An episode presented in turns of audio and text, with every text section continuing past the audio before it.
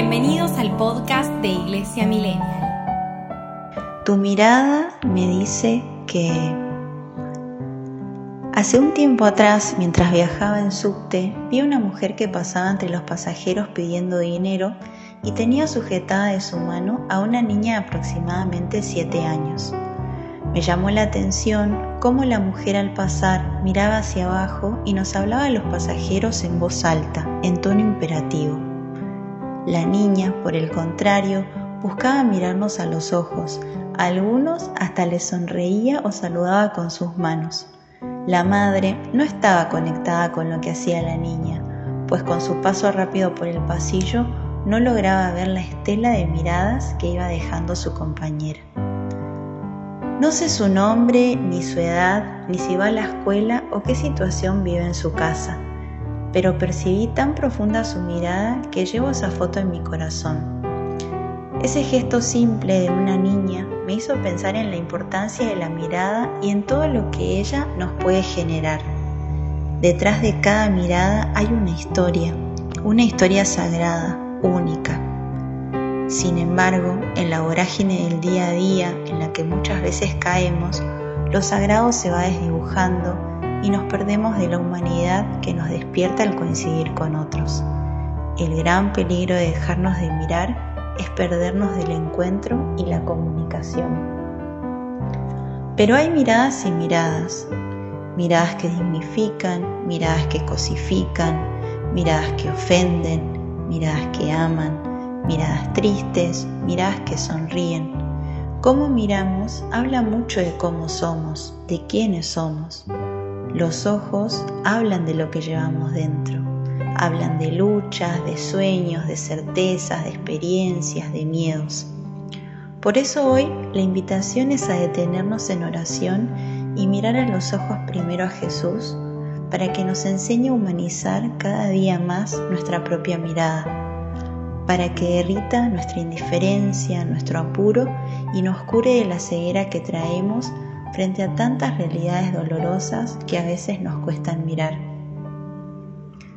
Solo mirando a Jesús, contemplando su vida, su modo de mirar a los demás, podemos ir limpiando y aprendiendo a mirar con ternura, despacio.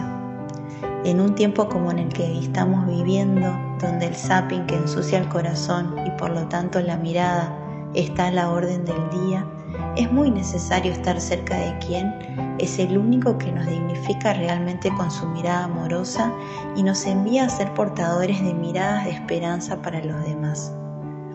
Estamos viviendo un tiempo donde creo que tenemos que sensibilizar nuestra mirada, parar, tomar conciencia de que vamos junto con otros, que la vida no es una carrera, sino más bien un sendero de peregrinos que son hermanos, que son familia, que paso a paso se esperan, se ayudan, se miran, se reconocen y se aman.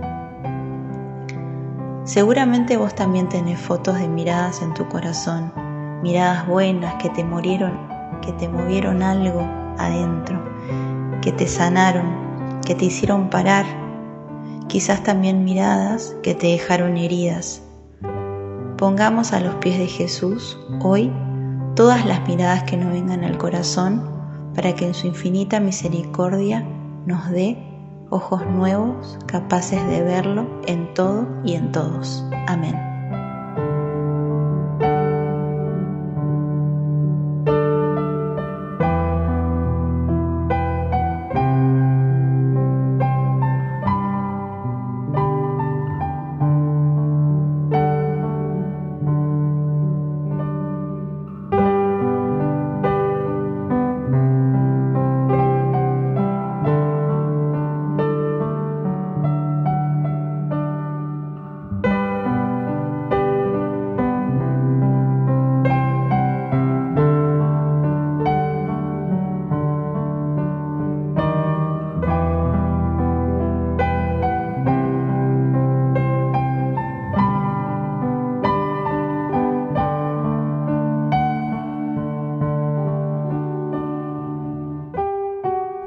Millennial Podcast.